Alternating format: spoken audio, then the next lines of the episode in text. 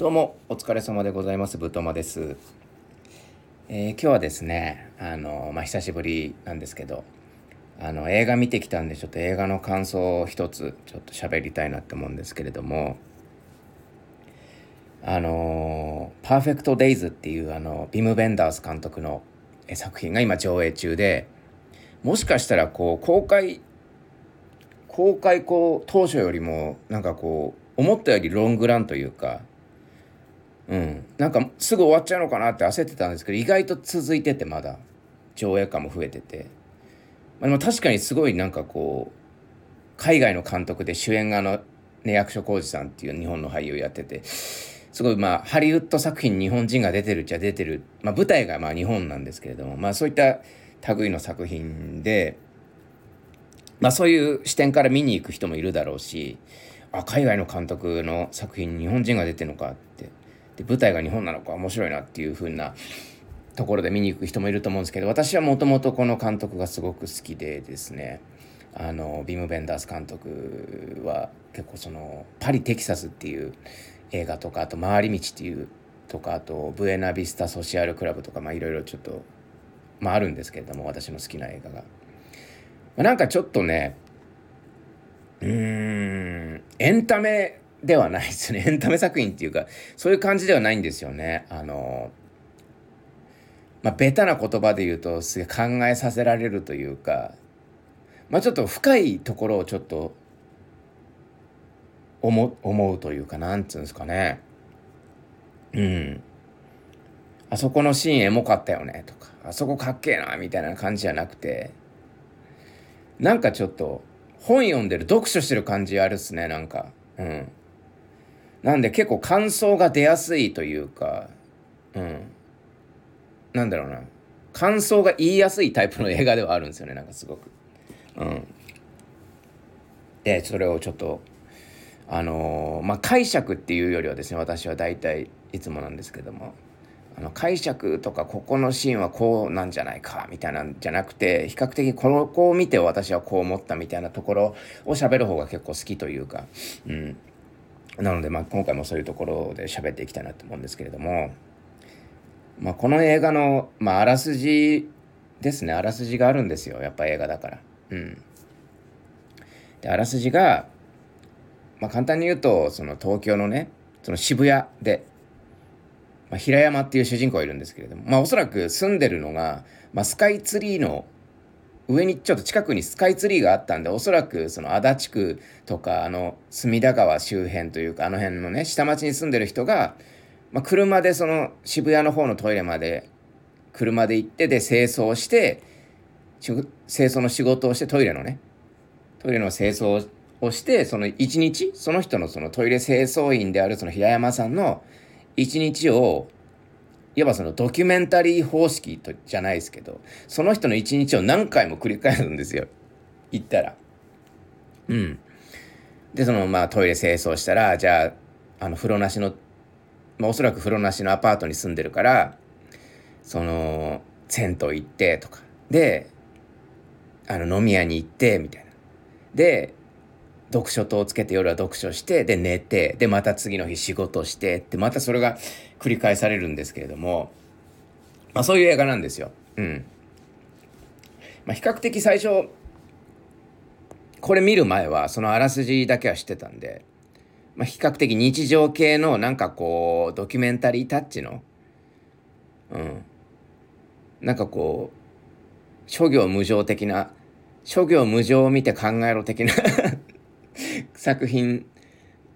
なんだ諸行無常を見て考えろっていうその初めてね自分の中で出てきた言葉なんですけど、うん、なんかそういうのあるじゃないですか。繰り返しの中で、まあ、いわばそのあれですわ。あの恋はデジャブ的な？うん。恋はデジャブ系って思ったんですよ。最初。恋はデジャブ系で言ったら最近あのマンデーズっていうあの会社内の1週間があのタイムリープして繰り返されてるっていうやつだったんですけどなんかそれ系なのかなって思ったんですよ最初。うん。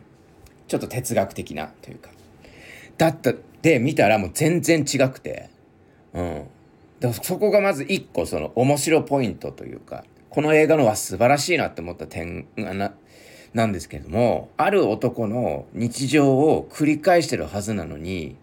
めっちゃロードムービーなんですよ。うん。これすごくないですか？ロードムービーでした見たら。うん、あのー、まあ、そもそもこのヴィム・ヴェンダース監督はロードムービーを撮る監督なんですよ。うん、でそれでハッとしてあそうだこれヴィム・ヴェンダースの作品だわって思って見ててめっちゃロードムービーなんですよね。うん、でもこの平山っていう男の同じとこっすよだ家から出て仕事行って帰ってきてであの寝てでも休みの日はちょっとあの行動が違うんですけども仕事の代わりに洗濯物出しに行ったりだとかちょっとあのなんだろうな比較的高めの食べ物屋行ったりだとかであの自分の趣味である写真の現像したりだとかっていうその作業は加わるものの結果やっぱり一緒なんですよ。帰家に帰ってでちょっと家の掃除してみたりだとかっていうのが変わるんですけど基本的にはその平山の同じっすよ。だからほぼ。うん。車に乗らないでチャリで移動したくらいのもんでなのにもかかわらずロードムービーなんですよ見ると。うん。でこれなんでなんかなって思ったんですよ見ててね。うん。そしたらやっぱこう要所要所でなんかこうちっちゃい人との出会いみたいなのがあってあ結果あれなのかなって。別に場所変わんなくても新しい人と出会ったらそれはもうロードムービーなんだなって見ててちょっと思ったんですよね。うん、だ結果めちゃめちゃコスパよく ロードムービー撮ってんじゃんっていう思ったんですよ。同じところで行けんすから。うん。だこれすごい発明ですよ。見たことないよ、こんな映画って思って。うん。で逆に旅する必要ねえなって思ったんですよ。でもこれはすごく真理だなって思ってて、なんかこう、まあ、結構前々から私は結構言ってることなんですけど、なんか旅行ってやっぱこう、逃げの側面もあるよなって思ったんですよね。うん。なんか旅行ってすごいきらびやかじゃないですか。うん。新しいそのね、お金貯めて、で、普段の仕事だるいなっつってでこれ旅行行ってちょっと忘れようみたいな楽しんで忘れちゃおうみたいな感じで行って旅行ってすごくなんかこうきらびやかなものでもしかしたらねその旅行の地で新しい出会いがあるかもしれないこんな出会いがあるかもしれないあんな出会いがあるかもしれないみたいなこと言ってけ行くけど結局まあ楽しくは楽しいんだけどそんななかったりするじゃないですか。そんな突拍子もない事件みたいなのって意外とないんですよ。で、これ、これってやっぱ、あの、そうなんですよ。だから、この平山っていう人は、日常を生きてるようで毎日旅行してるような人間なんですよね。すごい特殊な人間というか、まあ特殊っていうか、まあそういうふうに生きれればなってうん。理想なんですけどこれは。理想ですよ。これビム・ベンダースがなんかこの映画でなんかこういう風に生きれればいいなみたいななんかキャッチコピーがあるんですけどそのビム・ベンダースが言ってる。確かにその通りなんですようん同じ場所でだって旅ができる人と新しくコミュニケーションできるそこを新鮮に楽しめるみたいな生き方ってめっちゃいいなって思ってなこの映画を見ててそう思ったんですよね。うん。だからこれは、ジャンルで言ったら、あの、ロードムービーですよ。なんか人間ドラマとかでもないですね。これ一応フィルマークスの、あの、ジャンルでは、なんかドラマっていう雑なくくりになってるんですけど よくありますよね、なんか。ジャンルでホラーとかわかるよ？サスペンスとかわかるよ？うん。ドラマって。全部ドラマだろって。この、俺、ジャンルの昔から、ツタヤとかでもあるじゃないですか。これちょっと映画と関係ない話ですよ。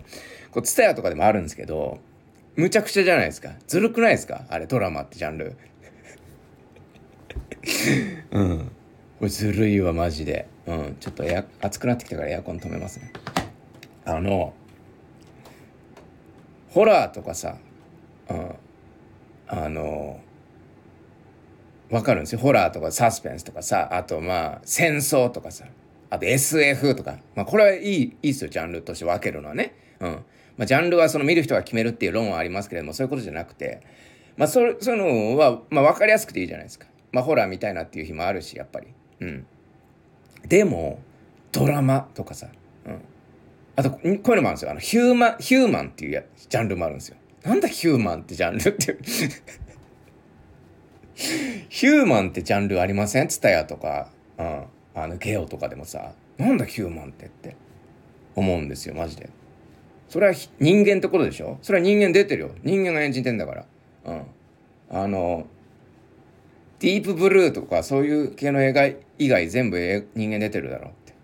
思うんですよね。まあ関係ない話はちょっとあの置いといてですね。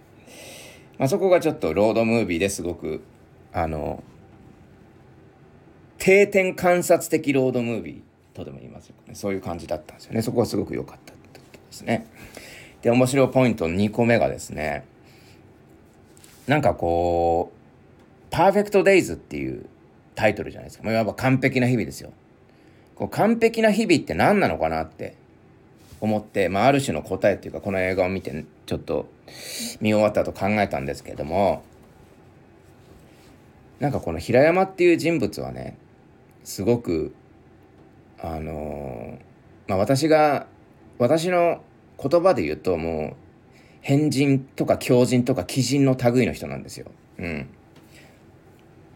で、なんかすごくこれを見て理想的な人だなとかあの道徳心が高くて素晴らしい人物だな平山はって思う人もいると思うんですけど私は全然そういうふうには思わなくて。うん、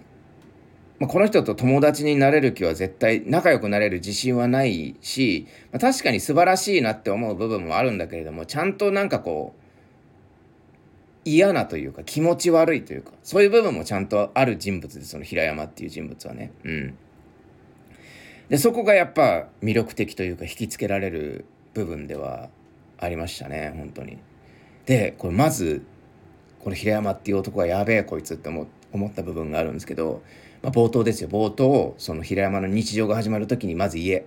あの畳の部屋に住んでるんですね。畳のボロいアパートみたいな。で1階が多分入り口とキッチンがあるところでで収納とかあってで2階が寝室みたいな感じになってるんですよね。うん、ちょっと謎の間取りの なかなか見ない間取りのタイプの部屋に住んでるんですけど、まあ、で風呂も風呂も多分トイレは分かんないですけど風呂はないっぽいんですよね銭湯行ってるし。それ間取りのとこに住んでそこでまず一日が始まるんですけどまず一日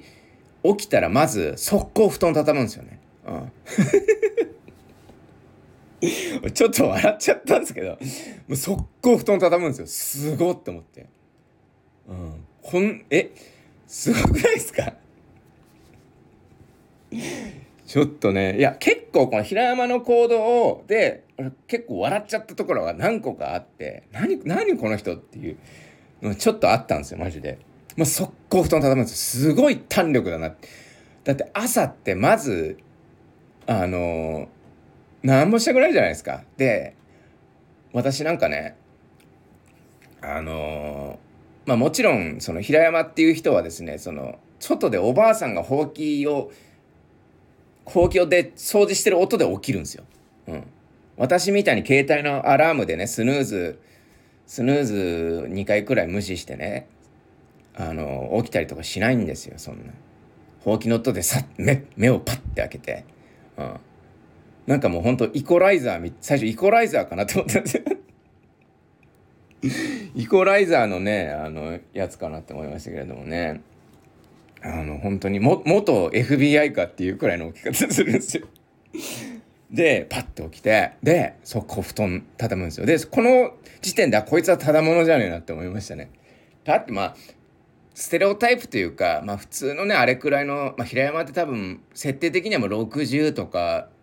うん、50代、まあ、若く見積もって50後半から、まあ、60後半くらいの設定の男なんですよね。うん。で、その男がさ、まず目、パッて目開けて、速攻布団畳むかねって。うん。まあ、すごいっすよ、本当に。そこだけで、まず尊敬しましたね、まず。うん、そういう意味では。うん。まあ、すごいなって思って、まずそこで、速攻布団を畳むっていう。で布団畳んだ後何するかって言ったらあの育ててるその植木みたいなまあ、後々わかるんですけど、その植木はなんか公園とかなんかいろんなところで、で、あの、偶然見つけた木を多分拾ってきてというか、まあその、例えばその神社とかだったらその神社の、あの、境内のその、神主さんみたいな人に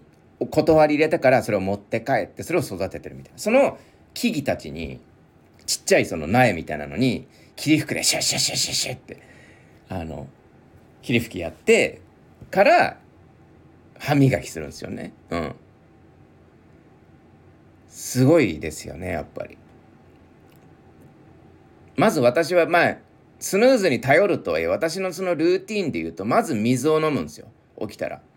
これってまず自分を第一に考えてる行動ですよね。まず自分が起きたで水分が不足してる。で、水を飲むっていう私は行動するんですけれども。でもこの平山という男はまずは布団を畳むっていうね、こう、まあおそらくその自分が、まあこれは私の解釈ですけど、その自分が、あの、今日も、あの、一日終えて、で、布団に入って寝て、その、次の一日を迎えるためのいわばその迎えさせてくれる暖かい布団なわけじゃないですか。それに対する感謝みたいなものをまず。あのそれに対してその畳む布団を畳みましたっていうところのまず感謝を起きたことに感謝みたいなのを感じたんですよ。でこいつはだいぶあのレベル高いなって思って。でその後に自分とは違うその他人に対するなんかこう配慮みたいな、うん、植物に対して霧吹きをシュシュシュシュシュって吹いてそれでから最終的にもその後に歯を磨く自分のその作業をするっていうところでああこういう人なんだなっていうなんか、まあ、その冒頭のほんと数分でその平山っていう男の道徳レベルの高さというか、まあ、そこをまずガツンと感じるわけですよね。あこれはいいぞって思って見てて。でその後にいろいろ準備してでまあなんかこう決まった置き場に鍵とかさあと小銭とか、うん、車の鍵とかキーとかなんかこういろいろ時計とかを置いもう決まったところに置いてるんですよ。だからそこでちょっとあこの人はミニマミニマルな人間なんだなって。あそこはちょっとわかるわ。同じところに置いてないと気持ち悪いよね。みたいな。ところをちょっと感じた後にあの外に出るんですよね。うん、で外に出たらまあここで一番びっくりしたんですけど外に出たらまず上見るんですよ。この平山っていう男はね。うん。で、これすごくないですか？僕私のケースなんですけど、まず玄関開けてね、速攻上見たことなんてないですよ。多分人生で今まで生きてきてない。これは。うん。雨降っててもないっすもん。上をパッて見上げるって。うん。まず下でしょ。って思ったんですよ。私はね、まあもちろん、いや上見ますけどっていう人もいると思うんですけど、私はね、まあ、一人暮らししてからも20年くらいになりますけど、あの、ないですわ。記憶が、記憶にないですもん。上を、まず、ドアガチャって開けて、どんなにテンション高くても上見ないですよ。うん。で、これ見てちょっとやっぱこの人、自分とは違うし、ちょっとおかしいなってちょっとやっぱ思ったんですよね、私は見てて。うん。で、まあ何回もその後から平山さんがその家を出るシーンをけどこれは結構監督がこう、まあ、意味深にっていうか大事なこれはあのシークエンスだなって思ってるのか分かんないですけどその外に出る時にその平山は必ず上を見るっていうシーンを絶対こう入れてるんですよねカットとして。うん。うん、で、まあ、ちょっと一瞬ふと思ったんですけどなんかこういう上を見上げるシーンってなんだろうななんかこう、まあ、ダサいというか、まあ、得てしてダサくなりやすいというか、なんかこう、あ、なんかこの映画、やっぱこう、毎日ね、同じような日々があるけど、上を向いてるはいいことあるよ、みたいな。メッセージ性の CM とかさ、映画って結構あるじゃないですか。上を向こうみたいな。うん。それって俺すげえなんか嫌いなんですよ。あの、なんか、うん。なんかダサいなって思っちゃうんですよ。ステレオタイプだなって思っちゃうんですけど、なんかこの平山っていう人が上を向いてる理由ってそういうことじゃなくないし、この監督が上を向いてるシークエンス、まあ、やたらと入れるんですよ。なんかこうこ木木々というかさなんかこう木が生えてるじゃないですかその木を木がなんか風で揺れてたりとか日が差して、まあ、いわば木漏れ日ですよね木漏れ日が差してるんですけどその平山はそれをなんかこうあのカメラでカメラを上向きにしてその木漏れ日の葉っぱをこう撮るみたいなのが毎日そういうことやってるんですよ。でなんかちょっと一個上をなんか上から来るものをなんかこう撮るみたいなとかあと上からの光みたいなものをなんかこう要所要所で出てくるんですよね。例えばそのこの映画で出てくる読書灯であるとかこう平山がその夜中に本を読む時に読書灯で読むんですけどもそれもなんかこう上から光が当たることによって本が読めるっていうそういうなんかこうシーンが結構要所要所であるんですけどこの上を向くみたいな上から来るみたいなものに対してなんかそれに対してそのやっぱ上を向くって大事だよねっていうメッセージと違うものがすごく私は感じるんですよね。うん。なんか嘘くさいポジティブイメージでこういうことをやってるんじゃないっていうのはすごくわかるし、なんかそれがすごくいいんですよね。うん。じゃあなんでこの平山っていう人は上を向くのかっていう思ったのが、まあ単純にこの人が好きなんだろうなって。上、空とかさ、うん。よくインチキでハッシュタグ今空みたいなのつけてね、投稿してるおじさんとかいますけど、その類のレベルじゃないんですよ、もう。承認欲求でやってることじゃないというか。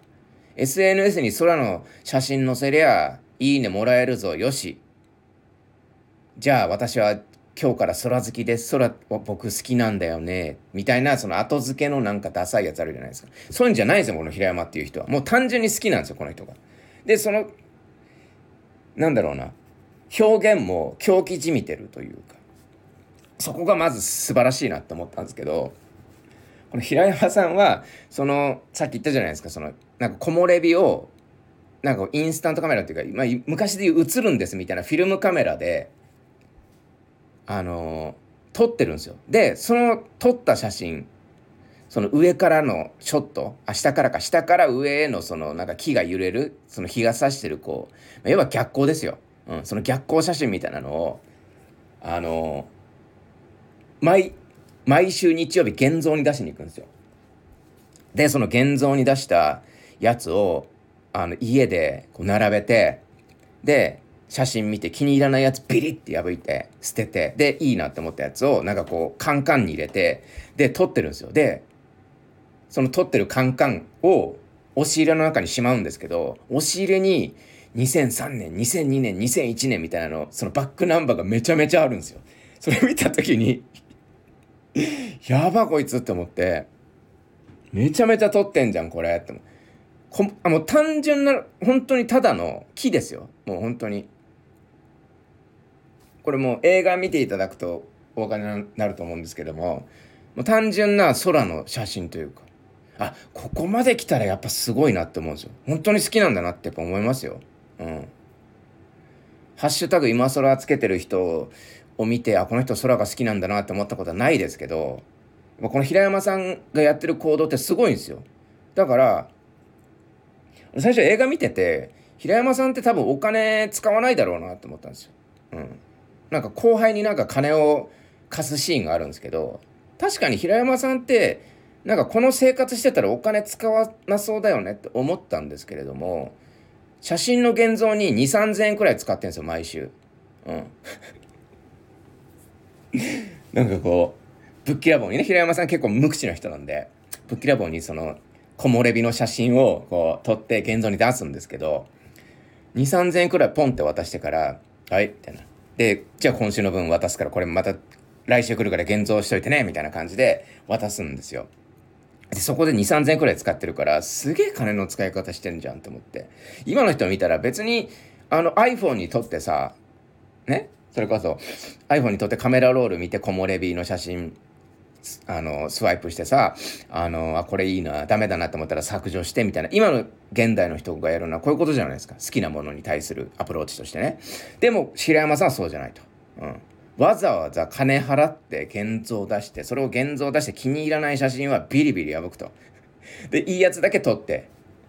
あのカンカンにしまってでまあ後で見返すんでしょうね、まあ、それをお尻の中にしまっていくっていうやっぱねこれ見てやっぱこの人強靭だなってやっぱ思ったんですよ。これまああの悪い意味じゃないですよ。ああすごいエンジョイしてんなって思ったんですよ見てて。でこれがすごくいいなって思ってたんですよね見てて。うん。でまあ冒頭というかあの私が思ったこのパーフェクトデイズってどういう日々のことなんだろうなって思ったらだから私の解釈というか私が思ったことはなんかこう自分で作ったルールで一喜一憂してる人生っていうのがすごく私の中でねあこれが完璧な日々なんだなって思ったんですよ。で私も私自身もあそういうこういう人生にを目標にしてるというか、うん、自分で作ったルールで一喜一憂してまあへこんだりとか怒ったりとか泣いたりとかするっていうこの自分で作ったルールっていうのがすごく大事なんですけどこの平山さんっていう人もすごく自分で作ったルールで生きてる人だし、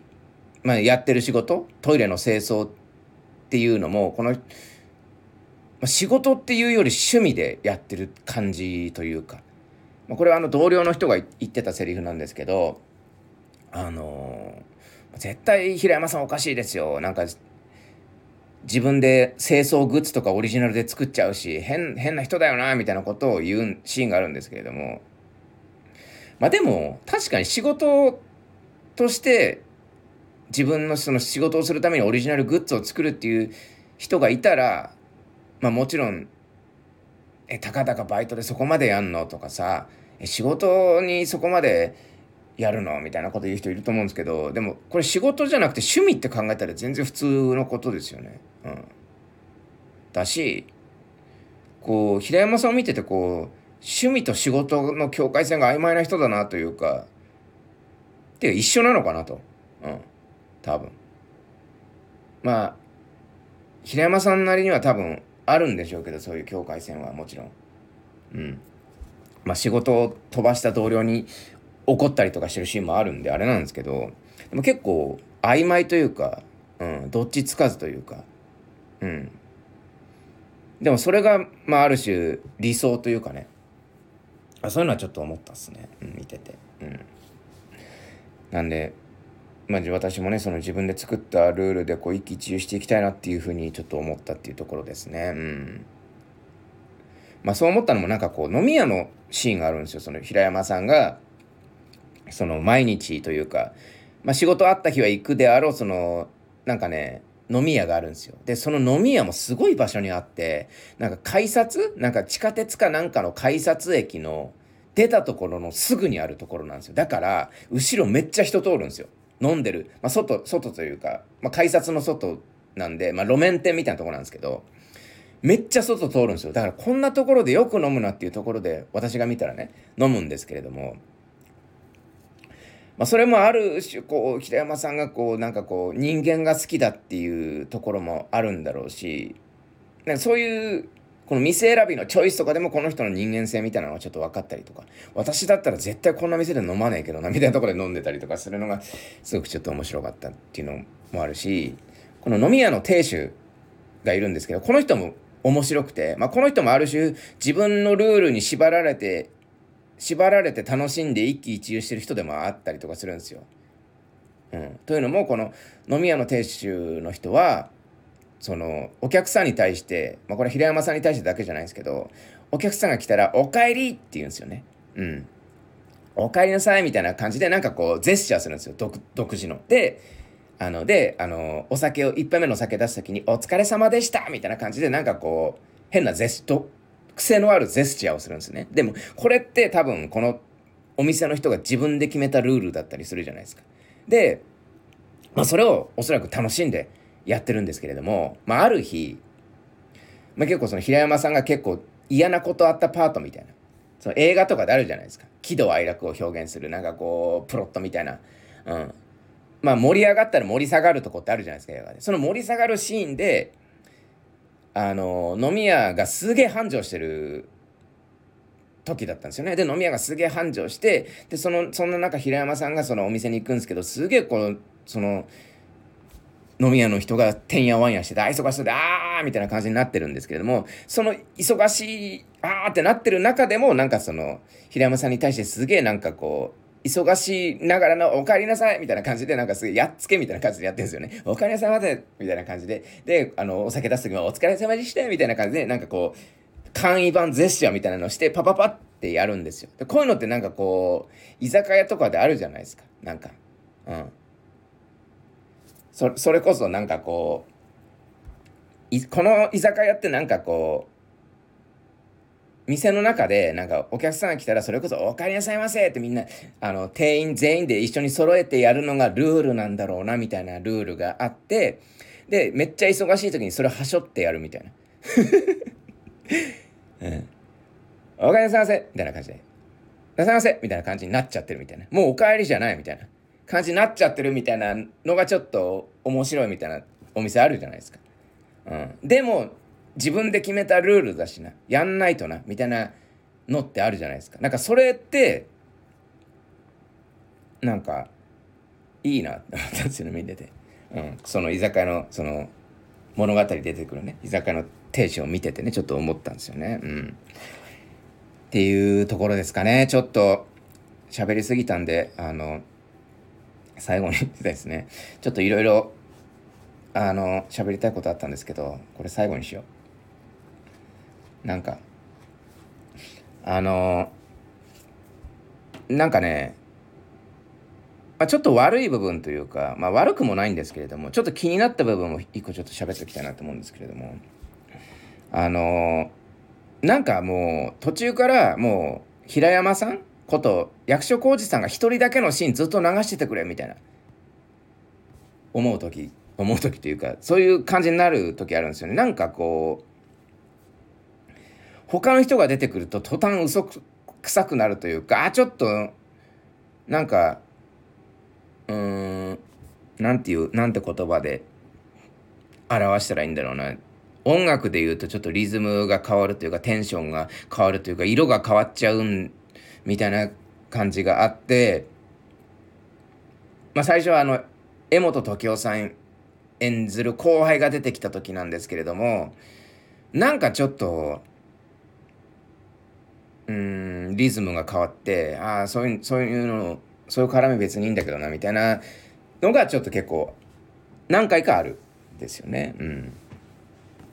でそれを見ててちょっと思ったことがあってなんか昔その演技の勉強をしててその演技のワークショップ行ってた時になんかこうエチュードというかこう即興芝居みたいなののレッスンがあってその時にまあすごくなんかこうなんだろうなうまくできなくて苦しんでてその私もそうだしそのパートナーというか一緒に演技してた人も苦しんでてでなんかそそれがちょっとお互いのイライラがその頂点に達してなんかイライラしてたんですよねお互い。で無言のし無言のところがあったんです。無言2人とも無言になっちゃったんですよね。うん。でその時に無言ずっと無言だったんですけどあやべって思って私が確かセリフを言おうとしたんですよねなんか。その時にその演出家というか、まあ、監督さんに「いや喋るな」って言われたんですよ。喋ったら今のいい感じの空気流れてたのに嘘くさくなるから喋るなって言われてはって黙ってでまたなんかこうさっきのこうテンションでやろうって思ってこう持ち直持ち直したというかちょっと変えたんですけどでその後になんか結構その演技下手というか、うん、演技があんまり上手くない人ってやっぱ喋った途端嘘くさくなると。うん、だから最初はただその場にいるだけでいいみたいなことを言われたことがあったんですよねなんか。うん。でなんかそれに近いものをちょっと感じたというか。うん。まあそこまでいっぱいじゃないですけどたまにねふっと感じる時があったんですよね。それはなぜかというと、まあ、ほぼほぼ無言劇というか役所広司さん自体がその口数の多いキャラじゃないしその役所広司さん演ずるその平山の日常を描いてるから基本的に無言で進んでいくんですよ、うん、ドキュメンタリーっぽく。だからすげえ生々しくというかリアリティがあって進んでいくんですけどまあもちろん人とのコミュニケーションあるんですけど仕事出てその仕事のその同僚とかと会うからその時にちょっと嘘くさくなるんですよねなんか。ふと。ふわっと。でもやっぱこう江本時生さんとかもお芝居うまいからちょっとまあ違和感なくなるんですけど最初にちょっとねそういうのがあるんですよ。うん。それくらいなんかすごい映画だなってなんか思ったっすね。なんかそういう細かいところが気になるくらい、うん、だからそのコミュニケーションって別にセリフというかセリフにない部分の方がもう圧倒的に大事というか私がすげえ好きなそのなんだろうな。流れがあるんですけどその平山があのあるその同じトイレばっかり掃除してるんですけど、まあ、これもちょっと笑っちゃったんですけどめっちゃエモいトイレばっかりしか掃除しないですよ。まこれは多分監督が監督のセンスだと思うんですけどあのデザイナーズトイレみたいなのばっかり掃除してですよ。なんかこう最初スケスケなのにトイレに入るとあのなんだろうな。見えなくなるみたいな、うん、トイレとかあとなんかこうヒノキ。ヒノキめっちゃ貼り付けてあるトイレみたいな。コンクリートにヒノキをこう ヒノキをなんかこう無造作に。ヒノキの丸と無造作にペタペタ貼り付けたすげえおしゃれなトイレとか、うん。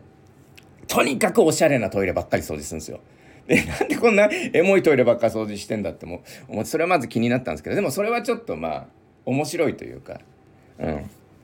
なんか映画のなんかこう監督の癖としてちょっと面白いなって思ったっていうのはちょっとあるっすね。うん。だまあそれそれ良かったっすね。うん。で何の話してるんだっけな。あそうそうそうそうでそのそのトイレ掃除してるなんか同じトイレばっかり掃除してるからなんかあるトイレでなんか隙間の隙間になんかこうメモみたいなのがあってそれを平山は発見するんですよね。うん、で平山発見して見たら丸×ゲーム書いてあるんですよ。で丸×ゲームが書いてあって真ん中にだけ丸してあるんですよね。うん、でそこそれを見て最初は捨てようとしたんですけどあの角に×書いて戻して戻すんですよね平山は。うん、でまあある日その戻したメモ見たらまた丸が増えてあるんですよ。でリーチかかってんですよね。うん、リーチ丸×ゲームのにリーチかかってんですよ。でそのリーチをここでそのリーチのところを×書かないと負けちゃうからあの平山が×をそこに書くんですよ。でまた戻すんですよ。でまた見たらまた丸が書いてあってリーチかかってんですよ。うん、っていうコミュニケーション。で最後丸×ゲームもあれあれって大体引き分けになるじゃないですか。で引き分けになって「サンキュー」って書かれた紙が置いたんですよね。でそれを平山は胸ポケットにしまってニコってするっていうシーンがあるんですけどこれめっちゃいいなって思ったんですよこのシーン。でこれをなんだろうなこれこの表現ってまあちょっとなんだろうなあのこの丸抜ゲームのくだりをなんかこうエモく撮るというかおしゃれに撮るってすげえむずいしなんかこれこの丸抜ゲームのコミュニケーションめっちゃいいなって思ったんですよ見てて。うん。さっきのそのセリフ「はい」と取ったら嘘くさくなるってえー、言ったところとちょっと通ずるんですけどうんまあ、無言のコミュニケーションがあったりとかその無言のコミュニケーションですらないただのこう生存確認じゃないですかこれって。ただの、うん、丸抜ゲームなんですけどこれは。ゲームっていうあの側はありますけど実はこれってすげえあの単純な生存確認で「あなた今日生きてますか?」っていう丸なんですよね。で×が生きてますよ。で丸が私は今日も生きてますと。で、丸が私も生きてます。で、丸と×が生きてます。生きてますか生きてます。生きてますか生きてます。生きてますか生きてます。っていうこの繰り返しで、で、最終的にはありがとう、サンキューって書かれて、それに対してぐっと飲み込んで、胸ポケットにしまってニコってするっていう、なんかこの、なんだろうな、ただ生きてることに、相手が生きてて、ああ、よかったね。私も今日は生きてますよ。よかったですっていうののラリー